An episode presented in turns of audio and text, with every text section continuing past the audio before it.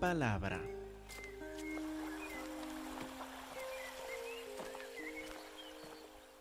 Hermanos, por favor, abren sus Biblias a la carta de Judas. La carta de Judas, casi al final de la Biblia. La carta que se encuentra después de las tres cartas de Juan y antes de Apocalipsis. La carta de Judas. Vamos a examinar hoy, en particular, versículos 8, 9 y 10 siguiendo nuestro estudio sistemático de esta carta. Y como hace 15 días que no miramos la carta o no hemos concentrado juntos en la carta, vamos a refrescar un poco la memoria, acordándonos de Judas versículo 3, donde Judas nos mandó a pelear, a contender, a luchar. Dice, amados, por la gran solicitud que tenía de escribirles acerca de nuestra comunión, eh, nuestra común salvación, me ha sido necesario escribirles exhortándoles, exhortándoles que contiendan, exhortándoles que peleen, exhortándoles que contiendan ardientemente por la fe, la fe que ha sido una vez dada a los santos. La fe descrita de esta forma, porque nuestro Señor Cristo Jesús murió en la cruz una vez para santificarnos para siempre. Por eso las noticias de Él son dados una vez. Ha sido una vez dado a los santos. Ahora, ¿por qué tenemos que pelear por este mensaje, lo que llamamos el Evangelio? ¿Por qué tenemos que pelear por estas noticias de que Jesucristo murió en la cruz por nosotros, por nuestros pecados, que resucitó al tercer día, que ascendió al Padre, donde ahora reina en lo alto y algún día va a volver, va a volver para resucitar a todos los muertos y para juzgarlos. ¿Por qué tenemos que pelear por este mensaje? Nos cuenta en versículo 4, porque algunos hombres han entrado encubiertamente, han entrado encubiertamente en la congregación. Se llaman cristianos, pero no llevan un mensaje cristiano. Se llaman seguidores de Dios o aún seguidores de Cristo Jesús, pero no siguen el Evangelio, no siguen estas noticias de la muerte y la resurrección y la segunda venida del Señor Jesús. Algunos hombres han entrado encubiertamente y es por eso que tenemos que pelear. Tenemos que poner defensa alrededor del Evangelio, tenemos que protegernos en el Evangelio ¿Cómo son estos hombres? Pues nos cuenta versículo 4, los que desde antes habían sido destinados para esta condenación, hombres impíos. Como vimos, hombres sin devoción a Dios. Hombres que aunque hablan de Dios, no demuestran ninguna devoción a Dios en sus vidas. ¿Por qué son peligrosos estos hombres? Eh, ¿Por qué tenemos que luchar por el Evangelio? ¿Por qué no lo señalamos para decir, mire, no escuche a este, enseña una falsa doctrina? ¿Por qué no, por qué solo, por qué no terminamos ya con esto? Pues es por el peligro del mensaje falsa que llevan. Por ejemplo, convierten en libertinaje la gracia de nuestro Dios toman la gracia de Dios, el hecho de que Dios nos perdona los pecados, entonces para decir, podemos seguir pecando más. ¿Qué importa la santidad de Dios? ¿Qué importa el obedecerle a Dios si Él simplemente va a perdonar los pecados que he cometido? Estos hombres toman la gracia de Dios y lo convierten en una excusa para pecar más. Por eso son peligrosos. Nos apartan de Dios si escuchamos este mensaje, nos apartamos del señorío de, Dios, como dice en el resto del versículo 4. Niegan a Dios, el único soberano, y a nuestro Señor Jesucristo.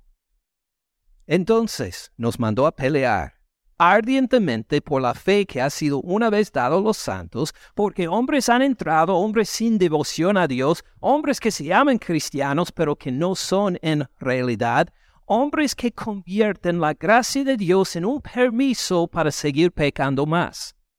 ¿Cómo vamos a pelear? Eh, ¿Qué armas tenemos? Versículo 5 nos cuenta.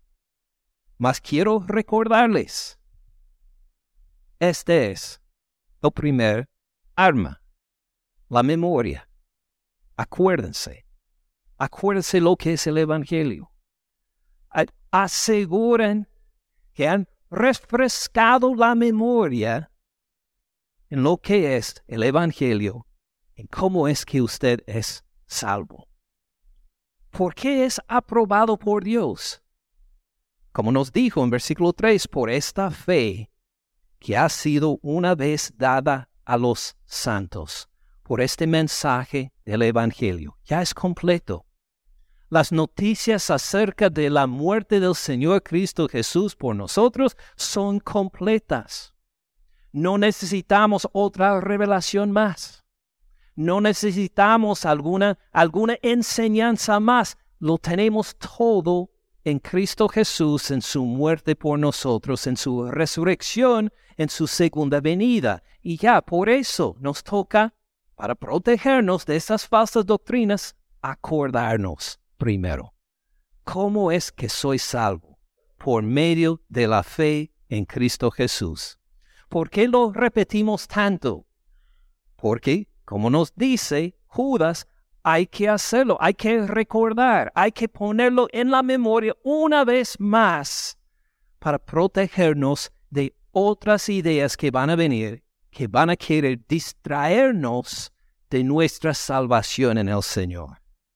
Acuérdense, solo voy dando resumen de lo que hemos visto. Acuérdense en versículos 5 a 7 que Judas subrayó que nuestro Señor es poderoso para juzgar. Dice, acuérdense de esto también, que nuestro Señor Cristo Jesús en estos tres ejemplos dados en versículos 5, 6 y 7 demostró su poder para juzgar, para castigar a los pecadores, aunque sean ángeles poderosos, Él los tiene guardados hasta el día del juicio. Así es el poder de nuestro Señor Cristo Jesús. Es fiel y es justo y es poderoso y castiga a los pecadores. Ahora, el día de hoy, entramos en versículo 8. Ahora cambia el tema desde el Señor Cristo Jesús y su poder en juzgar, llega ahora en versículos 8, 9 y 10 a hablar de estos hombres impíos, para hablar de estos hombres que andan desordenados con un mensaje medio cristiano, que no es cristiano, un mensaje que nos salva, en esto vamos a concentrar. Versículo 8. Fíjense en cómo, les, cómo los nombra al principio. No obstante, de la misma manera también estos soñadores, estos soñadores. Podemos considerarlo de esta forma. Si vamos a pelear, vamos a defender la fe que ha sido una vez dada a los santos, vamos a pelear por acordarnos del Evangelio, de la fe que ha sido una vez dada al Señor. ¿Cuál será la estrategia de los enemigos del Señor? ¿Qué estrategia tienen ellos? ¿Qué harán ellos para intentar engañarnos? ¿De qué tenemos que protegernos nosotros? nos cuenta en versículo 8. De la misma manera también estos soñadores lo hacen por medio de sus sueños, lo hacen por medio de presentar una revelación diferente de la fe que ha sido una vez dada a los santos. Es decir, ellos dicen, usted sigue el Evangelio, usted cree en el Señor Cristo Jesús, esto no es suficiente. Dicen, le falta una revelación más. No sabe que hay una revelación adicional que es necesario para que sea salvo. No es suficiente descansar en la fe que ha sido una vez dado a los santos. Necesita algo más. Oh, ¿y qué es este algo más? Pues depende de la persona, puede ser un sinnúmero de cosas. Puede ser que este algo más es la tradición con T mayúscula dirigida por el magisterio. Todos los que participan en el estudio de los lunes por la noche van a saber de qué estoy hablando. Pero así es. Esta enseñanza dice que la Biblia, el Evangelio, no es suficiente. No lo puede entender. No es una revelación completa. Necesita la tradición interpretada por el magisterio en adición para ser salvo. O puede ser una persona que le da un libro de profecías escritas hace 100 años para decir, mire, hay más a la Biblia, hay más revelación del Señor Cristo Jesús. O mire, tome estos estudios que vienen de Brooklyn, Nueva York, de una organización que le va a enseñar más aún acerca del Señor, porque lo que la revelación que tienes no es suficiente.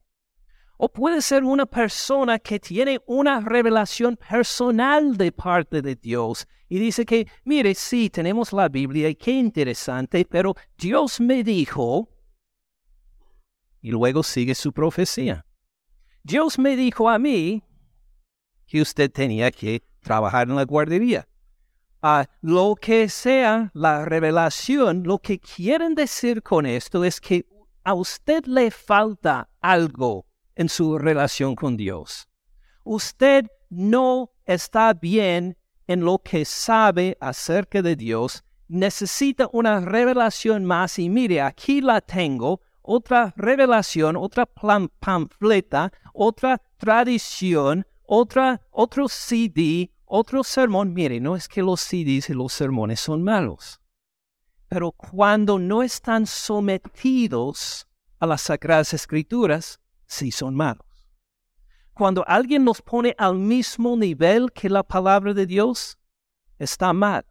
Cuando alguien nos pone en sí la palabra de Dios para decir, mire, necesita esto para poder entender la palabra de Dios, algo está mal. Porque ¿cómo se describió el mensaje que tenemos, el mensaje llamado el Evangelio? Mire otra vez versículo 3. La fe que ha sido una vez dada a los santos, hablando de nosotros los creyentes. Ya tenemos la revelación completa por nuestra salvación.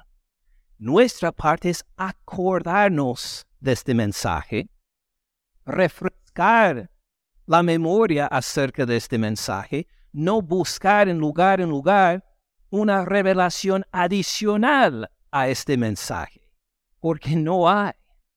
Este, de hecho, si no me creen, pueden poner el dedo en Judas y mirar la carta a los Gálatas. Gálatas capítulo 1, 1.6. 1.6. Pablo escribe a los Gálatas, a un grupo de iglesias que él había fundado. Dice, estoy maravillado de que tan pronto, tan pronto, se han alejado.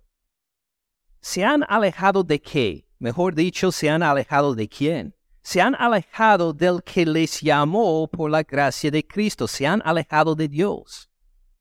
¿Cómo se han alejado de Dios? Se han alejado del que los llamó por la gracia de Cristo para seguir un evangelio diferente.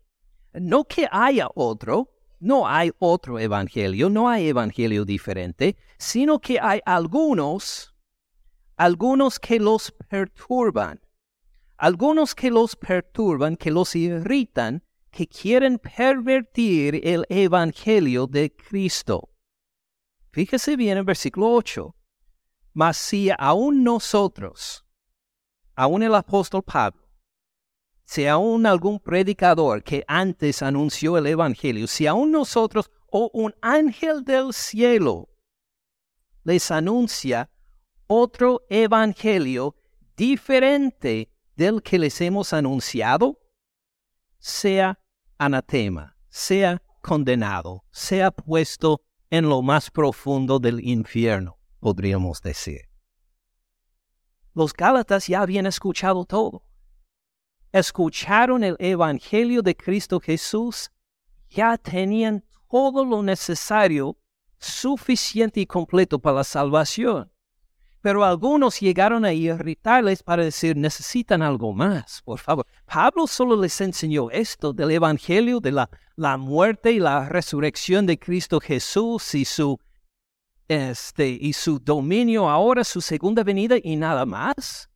Eh, no les enseñó que tenían que seguir la ley y ser circuncidados. No les dijo de esta revelación adicional. Pablo les hace recordar, mire, es el Evangelio más nada. Ya tienen todo.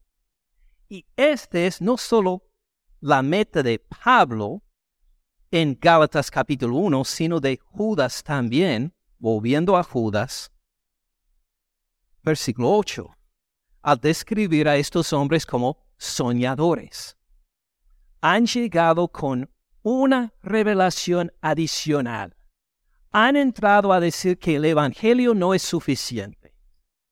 Entraron para decir que necesita esta revelación adicional extra para poder estar bien con Dios. Y son soñadores. Soñadores los que siguen los sueños no andan según la realidad. Por ejemplo, tempranito esta mañana, para ser preciso a las tres y quince, tuve un sueño. Y este sueño me alteró. Pensé que era la realidad. Le conté a mi esposa, pensé que estuvimos otra vez en la universidad hace años y que no había cumplido con todos los requisitos para la graduación y me tocó volver otro semestre más a la universidad para este para terminar mi para terminar mi título. Y no quería porque ya teníamos planes de vivir en otra parte. Y cuando estuve en el sueño, me parecía la realidad así era y pensaba, ¿qué voy a hacer con, mis planes de vivir con Janet en otra parte? Y que era como si hubiera retrocedido unos, no les voy a decir cuántos años, como si estuviéramos ahí otra vez. Vi las caras de los profesores de antes, como si estuvieran ahí. Y era un sueño a las tres y quince de la mañana no andaba yo en la realidad. Me desperté y encontré Janet a mi lado.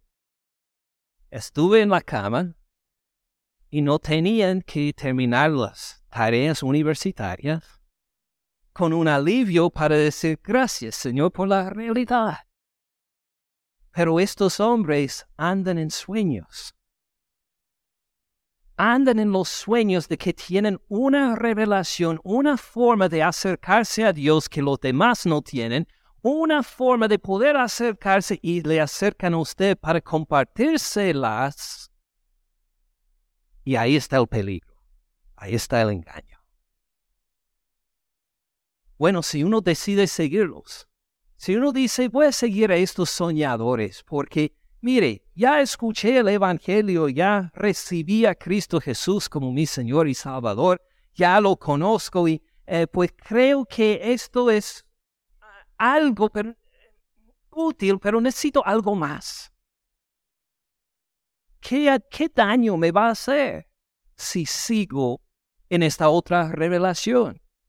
Pues Judas nos cuenta en el, en el mismo versículo 8. Estos soñadores mancillan la carne. Es decir, contaminan la carne, contaminan sus cuerpos. Vamos a ver un poco más de esto en un ratito, pero la primera característica es que ellos se ensucian. En vez de acercarse más a Dios, están contaminados delante de Dios. Los que lo siguen también se contaminan al seguir lo mismo. ¿En qué sentido se, contaminan? ¿Qué quiere decir esto? Bueno, en Judas vamos a poner el dedo otra vez para ir a la izquierda unas cartas a llegar a Hebreos, Hebreos 12, 14. Hebreos 12, 14. Nos manda el autor de la carta, sigan la paz con todos. Amén. ¿Qué quiere decir sigan la paz? Una relación activa. No solo sigan una falta de conflicto con los demás. Esta no es la forma en que la Biblia define la paz. La paz es algo activo según los hebreos, según los cristianos del Nuevo Testamento. La paz es, es el poder disfrutar nuestra relación. No solo no andar en conflicto, sino el disfrutar una comunión entre nosotros sigan la paz con quienes, con todos, especialmente hablando entre hermanos, sigan la paz con todos y la santidad, sin la cual nadie verá al Señor. ¿Usted quiere ver al Señor? Yo también. Qué maravilloso va a ser cuando Él vuelva, de verlo en su gloria, seguido por miles de ángeles. Queremos ver al Señor, ¿verdad? Entonces tenemos que andar en santidad. No en pecado, no en suciedad, no en contaminación, sino en santidad. Gloria a nuestro Dios que perdona nuestros pecados. El que nos ha dado su Espíritu Santo para que andemos por el poder de Dios en santidad. Sigan la paz con todos y santidad sin la cual nadie verá al Señor. Mire bien no sea que alguno deje de alcanzar la gracia de Dios. Wow, esto no queremos. Deje de alcanzar la gracia de Dios. ¿Cómo podrá pasar esto? Pues a no andar en santidad, que brotando alguna raíz de amargura se estorbe, los estorbe, y por ella muchos sean contaminados. ¿Cómo puede brotar una raíz de amargura? Pues a no seguir la paz con todos, a no andar en santidad, pero nos da otros ejemplos también versículo 16. No sea que hay algún fornicario o profano, como Esaú, que por una sola comida vendió su primogenitura. Ustedes que conocen esta historia del Antiguo Testamento del libro de Génesis se acordará cómo él pensó y puso más valor en su hambre, en su estómago, que en la bendición del Señor. Que ninguno de nosotros elevemos lo terrenal, lo sexual, a tal punto que desobedecemos al Señor Cristo Jesús. Ahora, volviendo a Judas, estos soñadores, estos que andan fuera de la realidad, con su revelación, con sus visiones, con lo que algo adicional al Evangelio, ¿qué hacen? Mancillan la carne. Uno, al quedarse tiempo con ellos, se queda contaminado. Puede ser por el camino de los pecados sexuales, puede ser por el camino de, de las amarguras, puede ser por el camino de levantar lo terrenal como más importante que nuestra relación con Dios, lo que sea la forma, eventualmente se va a contaminar su propia carne. Por eso, hay que acordarse del Evangelio. ¿Quién nos purificó? Cristo Jesús en la cruz, que andemos bajo su señorío, empoderados por su Espíritu Santo, en paz los unos con los otros. También la segunda y la tercera manifestación, otra vez en versículo 8.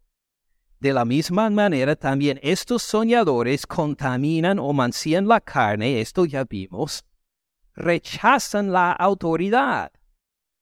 Número dos. Y número tres, blasfeman de las potestades superiores. Vamos a ver dos y tres juntos. Rechazan la autoridad, blasfeman de las potestades superiores. ¿Qué quiere decir esto? Nos da un ejemplo en versículo 9.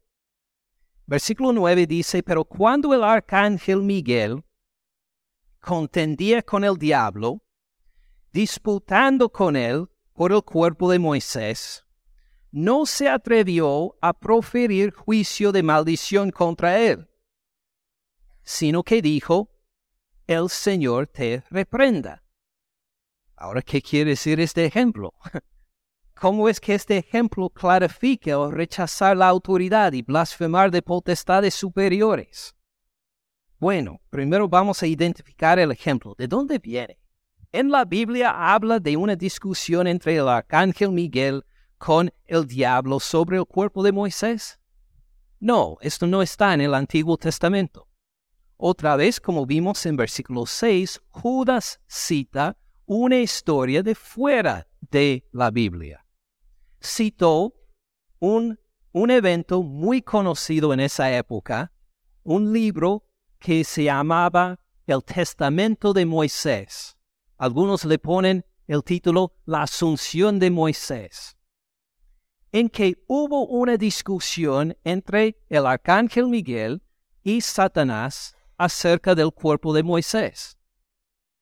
Ahora, si uno quiere leer el libro, buena suerte en encontrarlo, se ha perdido casi todo el libro. Hay un manuscrito parcial que se encuentra en una biblioteca en Milano, en Italia. Una traducción al latín que solo es parte de una conversación entre Moisés y Josué. El resto de la historia se ha perdido. No sabemos qué ha pasado a este o a esta obra tan popular hace dos mil años. Pero podemos ver de lo que escribió Judas, de lo que escribieron otros como Clemente de Alejandría y otros que escribieron en esta época, nos han dado algunos detalles de esta historia para que lo que dijo Judas tenga sentido ahora. Y para ayudarnos, vamos a ver de dónde sacaron esta historia, en que elaboraron esta historia con un dedo en Judas Vayamos al Antiguo Testamento, a Deuteronomio. Deuteronomio, capítulo 34, versículo 1. Deuteronomio 34, 1. Moisés está al final de su vida. Ya le ha avisado Jehová Dios que iba a morir sin entrar a la tierra prometida. Sin entrar a la tierra prometida, pero la iba a ver del otro lado del río Jordán. En este momento estamos en Deuteronomio 34, versículo 1. Subió Moisés de los campos de Moab al monte Nebo, a la cumbre del Pisca, que está enfrente de Jericó, y le mostró Jehová toda la tierra de Galad hasta Dan. Le mostró toda la tierra prometida desde, desde este monte. Jehová dijo, no puedes entrar la tierra prometida por tu desobediencia en el libro de números, pero te voy a permitir verla. Y así al final de su vida, Jehová permitió que lo viera. Bajemos al versículo 4. Le dijo Jehová, esta es la tierra de que juré a Abraham, a Isaac y a Jacob, diciendo, a tu descendencia la daré te he permitido verla con tus ojos, mas no pasarás allá. Y murió ahí Moisés, siervo de Jehová, en la tierra de Moab, conforme al dicho de Jehová. Versículo 6. Lo enterró en el valle, en la tierra de Moab. Ah, ¿Quién lo enterró? Jehová Dios lo enterró. En frente de Bet Peor, ninguno conoce el lugar de su sepultura hasta hoy. Ningún ser humano lo enterró o le pueden haber dicho, mire, lo enterramos acá, bajo este árbol. En este valle, ahí está. Jehová lo enterró. Y no nos dice nada más de su entierro. Fascinante, ¿verdad? Entonces los judíos empezaron a pensar, pero un momento, ¿Jehová lo enterró? Jehová es espíritu. ¿Cómo va a ser enterrado Moisés por un espíritu? Ah, pues los ángeles lo hicieron. Jehová les mandó y los ángeles enterraron a Moisés. Eh, ¿Quiénes? ¿Cómo se llaman los ángeles? Hay muchos ángeles. ¿Cuáles de ellos? Ah, Miguel, el arcángel, el más importante, uno de los, depende a quién sigue, cuatro arcángeles, siete arcángeles, uno de los arcángeles lo enterró. Ah, interesante. Y nada más lo enterró. No, no, no, mire, llegó Satanás para pedir el cuerpo. Oh, ¿de veras? ¿Y qué conversación tuvieron? Pues mire, Satanás quería el cuerpo de Moisés. ¿Cómo iba a querer el cuerpo de Moisés? Satanás dijo, ¿no te acuerdas que este Moisés mató a un egipcio? Y luego se huyó. Él no pagó por esto. No se había hecho ninguna justicia con él por eso. Este Moisés no merece un entierro especial, un entierro hecho por Dios, por favor necesita un castigo, mejor dicho, porque él desobedeció a Jehová al matar a un hombre para luego huir. ¿Cómo respondió Miguel? Ahora vamos a volver a la carta de Judas. Judas, versículo 9.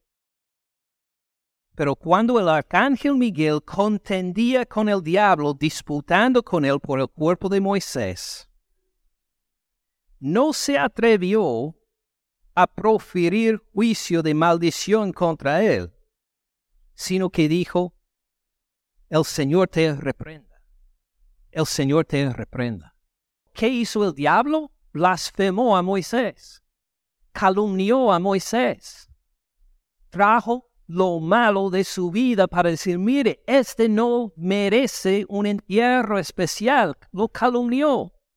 ¿Cómo respondió Miguel? Ah, calumniador, cállate. No, esto no dijo. ¿Qué dijo? El Señor te reprenda. Y acuérdense, para Judas, cuando dice el Señor, está hablando del Señor Jesús, del verbo de vida, del Hijo de Dios el Señor Cristo Jesús te reprenda. Ahora, ahora que entendemos un poco mejor el mensaje o el ejemplo, ¿qué tiene que ver con nosotros? ¿Y quiere decir que tenemos que respetar a Satanás? ¿Esta es la lección? No, esta no es la lección. ¿Cuál es la lección entonces? ¿Cómo se aplica? Bueno, nos ayuda a acordarnos que el arcángel Miguel en sí no tiene ninguna autoridad. La autoridad que tiene viene de quién? Viene de Dios, viene del Señor Jesús. Él tiene una autoridad prestada, una autoridad derivada de Dios. Moisés. Moisés no tenía ninguna autoridad en sí. Moisés tenía una autoridad dada por quién? Por Dios, por nuestro Señor Cristo Jesús. La autoridad de Moisés era una autoridad derivada. La autoridad de Miguel derivada de Dios, del Señor. La autoridad de Moisés, derivada de Dios. Llega Satanás para calumniarles. Y Miguel correctamente conoce, no es mi lugar juzgar a Satanás. No es mi lugar para hacerlo. El Señor me ha dado autoridad. ¿Autoridad para qué? Autoridad para enterrar el cuerpo de Moisés y nada más. Él no me dio la autoridad para juzgar a Satanás. El Señor te reprenda, dice. El que tiene autoridad, el que tiene dominio, Él es el que te va a reprender. Esta no es mi parte. Voy a cumplir con lo que el Señor me ha mandado y nada más. Ahora, ¿qué hacen estos soñadores? Vuelvan a versículo 8. Mancían la carne, contaminan la carne, vemos en medio del versículo, ¿qué más hacen? Rechazan la autoridad y blasfeman de las potestades superiores. Lo que nos cuenta Judas es que estos soñadores hacen lo mismo que Satanás. Creen que ellos tienen el privilegio de juzgar. Creen que ellos tienen la autoridad para juzgar, para calumniar, para condenar, y así siguen ellos. En cambio, ¿cómo debemos reaccionar nosotros? ¿Qué hizo el ángel Miguel? ¿Condenó a Satanás? No. ¿Juzgó a Satanás? No. Sino que se dirigió al que sí tiene autoridad, el Señor Cristo Jesús. Que el Señor Cristo Jesús te reprenda. Noten la diferencia. Un grupo que sigue a Satanás en sus calumnias, en rechazar la autoridad del Señor Cristo Jesús porque al rechazar la autoridad de Moisés y de actuar así delante de Miguel, estaban menospreciando la autoridad del Señor Cristo Jesús. Por esto le dijo, el Señor Cristo Jesús te reprenda. Versículo 10. Con esto cerramos. Pero estos, ¿quiénes son estos? Los soñadores estos blasfeman de cuántas cosas no conocen. Y en las que por naturaleza conocen, se corrompen como animales irracionales. Fíjense en la diferencia entre no conocen y conocen. ¿Qué no conocen? ¿Cuántas cosas? Ah, las cosas que se no conocen ¿Cómo reaccionan con las cosas que no conocen? Blasfema, menosprecia. Que es bien raro porque como se describen según versículo 8, soñadores, pero soñadores que tienen una realidad, una revelación adicional que usted necesita reconocer también se presentan como gente que sabe más que usted en cuanto a las cosas de Dios. Unos que este, tienen una revelación adicional que tú necesitas seguir también. Así se presentan, pero ¿qué saben en realidad? Nada de las cosas espirituales. Si hubieran sabido, habrían rechazado esta revelación extra para seguir la fe que ha sido una vez dada a los santos. Entonces, aunque se presentan como gente que sabe mucho espiritualmente, aunque se presentan como gente que tiene, eh, tiene conocimiento de Dios y lo conocen mejor que usted, en realidad no conocen. No tienen esta fundación. No conocen a Dios blasfeman aún las cosas que tienen que ver con el Señor Cristo Jesús. Le quitan la atención del Señor Cristo Jesús. Le ponen la énfasis en sus revelaciones, en sus tradiciones, en sus ritos, en lo que sea, en cualquier cosa menos el que tiene autoridad, el Señor Cristo Jesús. blasfeman cosas que no conocen y lo que conocen, ¿cómo las conocen? En las que por naturaleza conocen. En realidad conocen las cosas que sí conocen como los animales conocen las cosas, por sus instintos, por la naturaleza, por el sentido común, por el qué decir de la gente, por lo que han dicho otros y que saquen como pues que ellos mismos lo dijeron. Lo sacan igual como cualquier ser humano, como cualquier animal haría simplemente según sus instintos. ¿Y qué pasa por hacer esto? Se corrompen.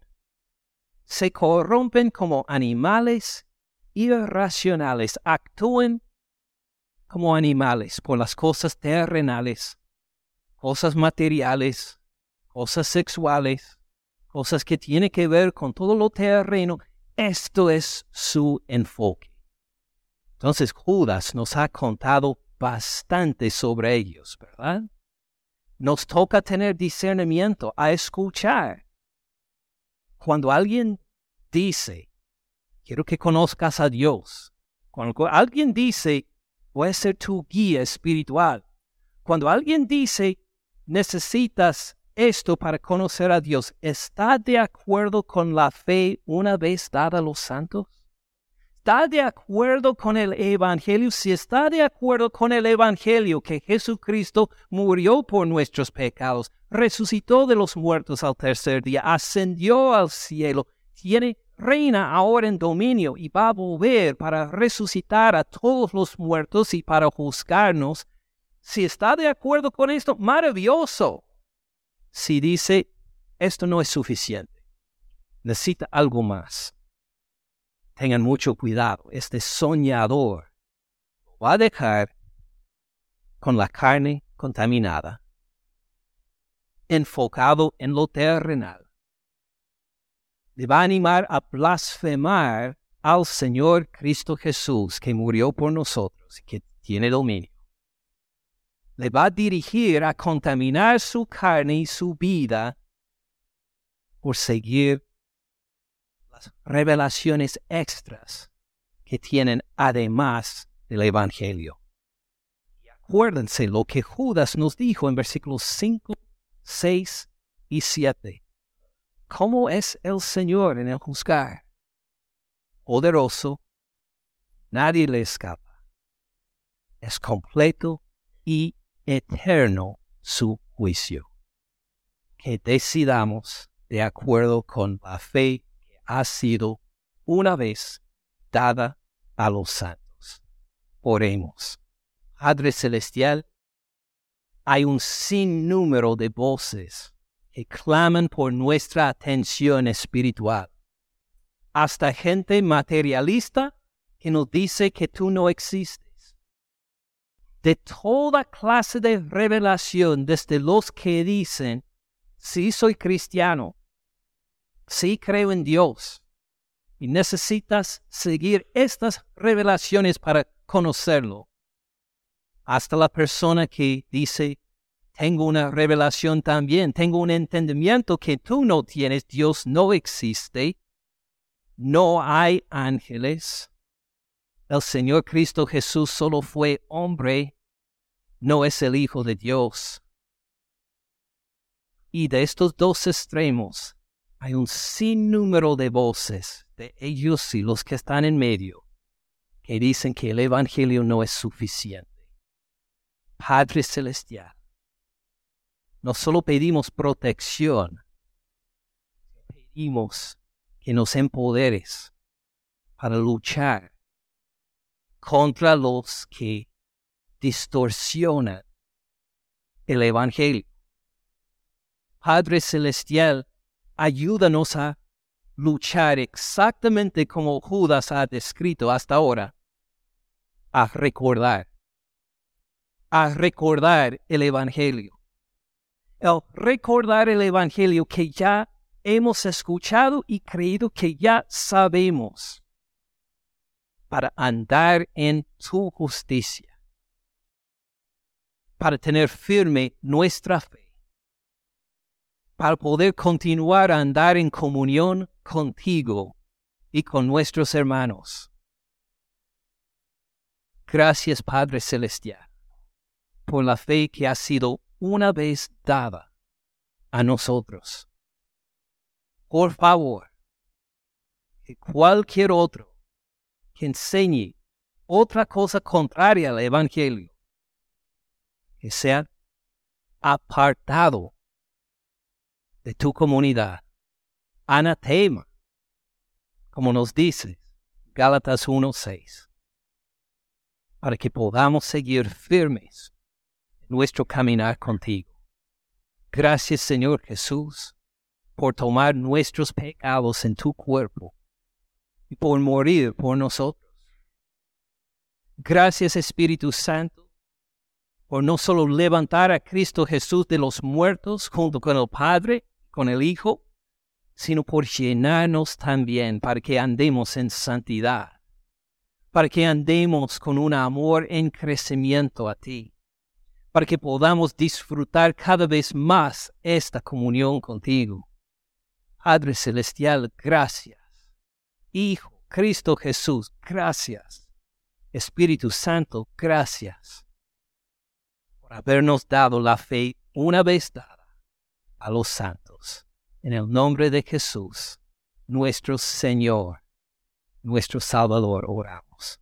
Amén. Gracias por escuchar al pastor Ken en este mensaje.